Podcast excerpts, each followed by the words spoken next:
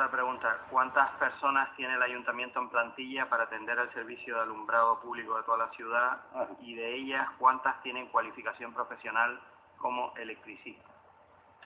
No. ¿Tenemos cuántas, Ricardo? ¿Dos? ¿Uno o dos? Un electricista y un ayudante. Y ahora estamos tratando y un y el chofer.